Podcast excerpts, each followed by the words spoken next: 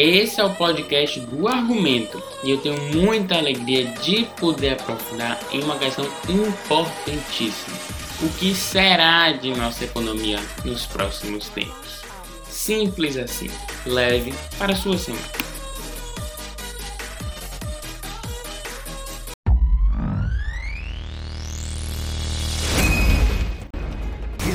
CNN.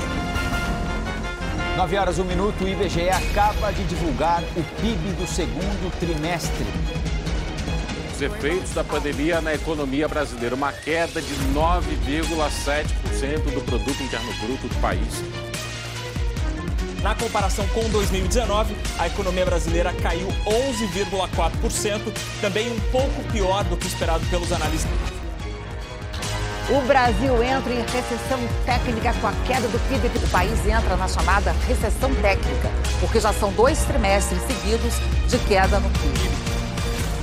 Essa é a pior queda que tivemos para o período na história brasileira. A soma de tudo o que foi produzido na economia aqui no Brasil de abril a junho. Os investimentos na economia foram o segmento que mais sofreram, com uma contração de 15,4% no segundo trimestre está no mesmo patamar registrado no fim de 2009. Significa que a nossa economia voltou 11 anos no tempo.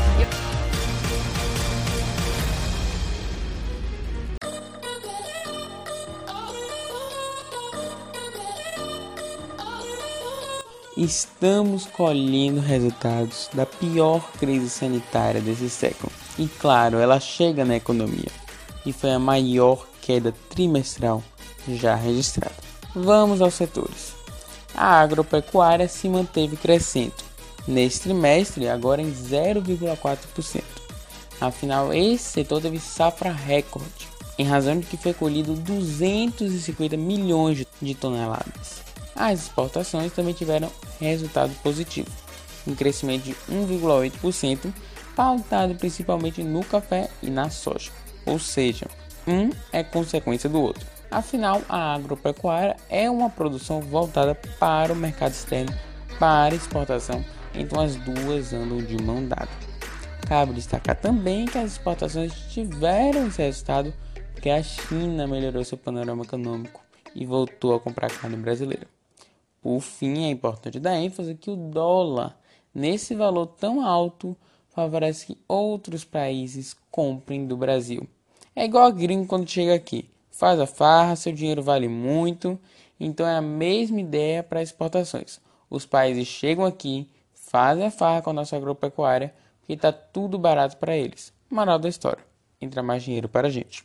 De janeiro a junho, o Paraná exportou 9 milhões e 200 mil toneladas de soja. O aumento é de 59% na comparação com o primeiro semestre do ano passado. A China foi o principal destino das embarcações. Pronto, gente, queria terminar aqui. Já falei o que foi bom, tô super feliz. Mas vamos lá, né? Vamos respirar, analisar e saber o, o que tá difícil para o nosso país e daí investir, melhorar e por aí vai. Respirou? Então vamos.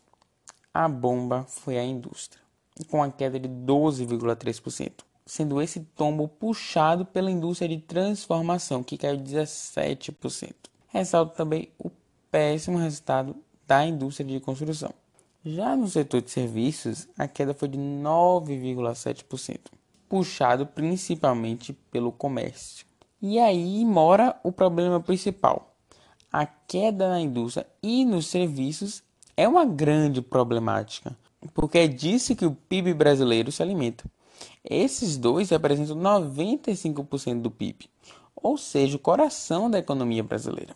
E claro, né, tudo isso são efeitos econômicos da pandemia.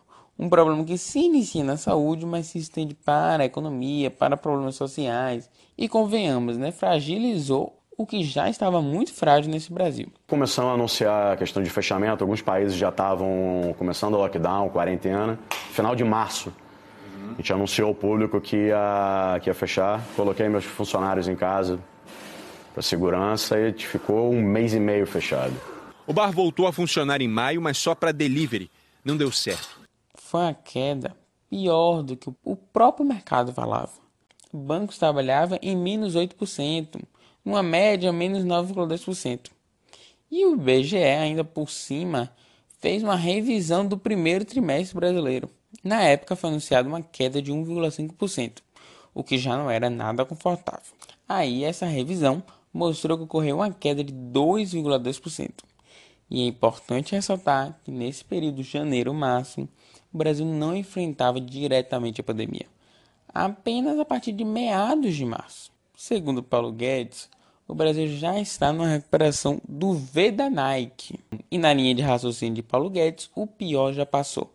A queda de 10% é um retrato do passado. Agora já estamos na subida do V da Nike. Só que precisamos ter em mente que o choque da pandemia atua desigualmente entre setores. Então, apesar da produção estar voltando aos poucos, a economia está retomando, o pior em linhas gerais já passou.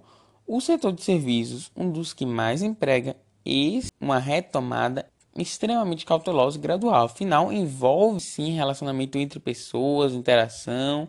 Então eu guardo todo esse otimismo para Guedes. Vou esperar um pouco para dizer que já deu tudo certo. Principalmente, vou esperar ver como os serviços reagem nessa retomada. E claro, né, gente? Por mais que estejamos reabrindo a economia, ela não passou e concretamente a gente não sabe quando ela vai definitivamente passar. E isso inibe também o investimento, porque como não sabe o panorama de amanhã, ninguém quer colocar o som na reta. Para o som de uma queda inicial do PIB de 10%. Só que a realidade já é outra.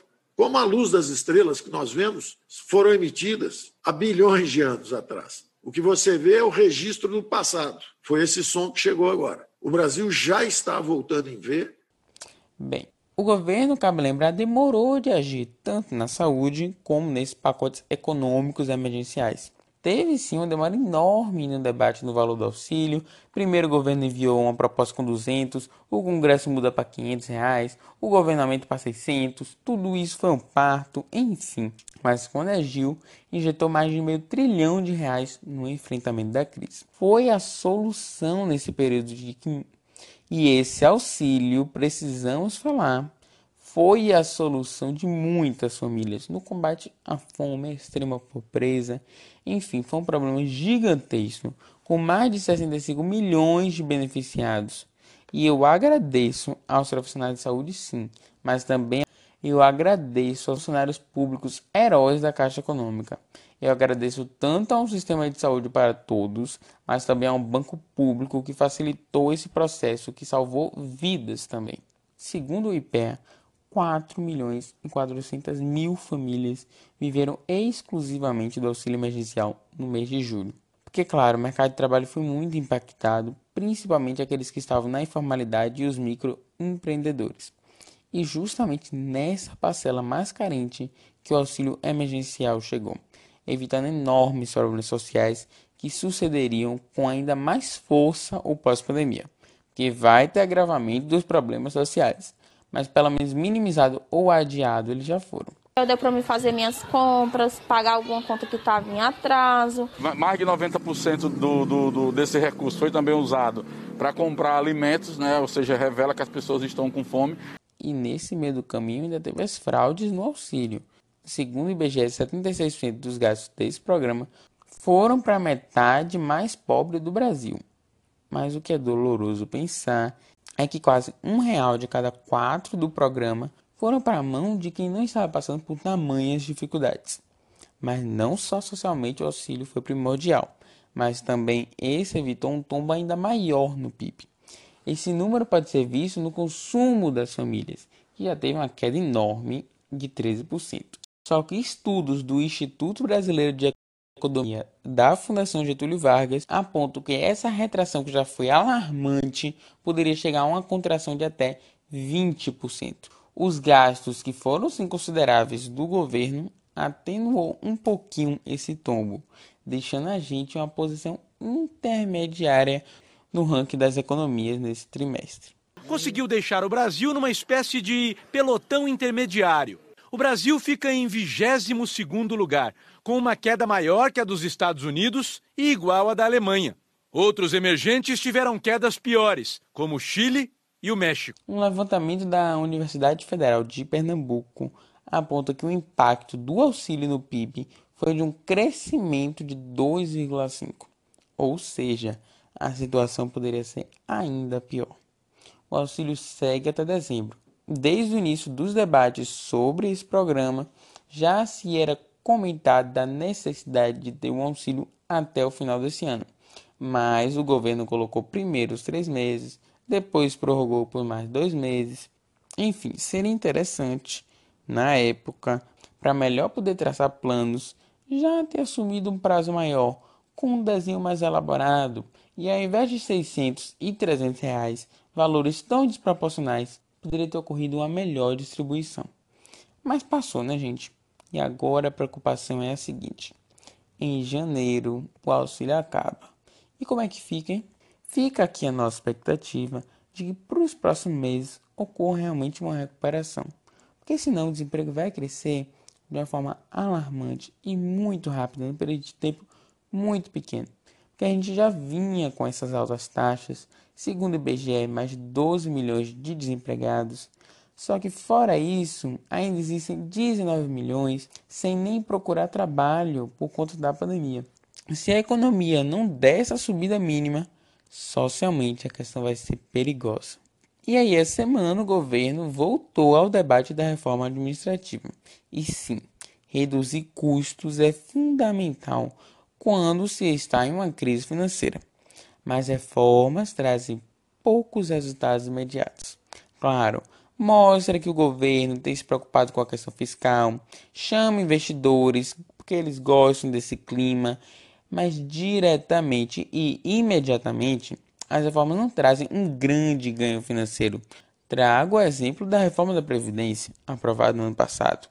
Os gastos, os desembolsos do INSS continuam aumentando, porque vai só fazer efeito em quem estará se aposentando no horizonte futuro.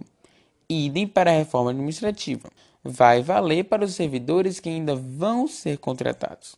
E lá na frente estará contratando as pessoas com despesas menores. Mas um longo caminho de altas despesas ainda vai precisar ser atravessado.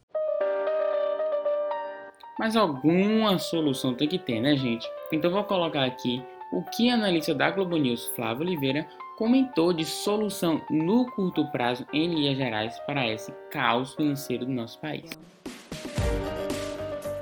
Encaminhar na quinta-feira a reforma administrativa, que fique bem claro, não atingirá nenhum dos atuais servidores ela se aplicará apenas aos futuros servidores concursados. O que o governo tenta é sinalizar para o mercado que está caminhando para um pouco mais de uh, saúde financeira né, das contas públicas. Agora, a agenda de crescimento, de retomada, de ativação do mercado de trabalho, ela precisa ser aplicada mais rapidamente a partir do investimento, a partir do apoio às empresas, a partir de uma qualificação uh, melhor do nosso, dos nossos jovens, principalmente, dos nossos trabalhadores, para que a gente consiga acessar postos de trabalho de mais qualidade, de melhor remuneração e assim gerar bem-estar para a nossa população, para as famílias brasileiras.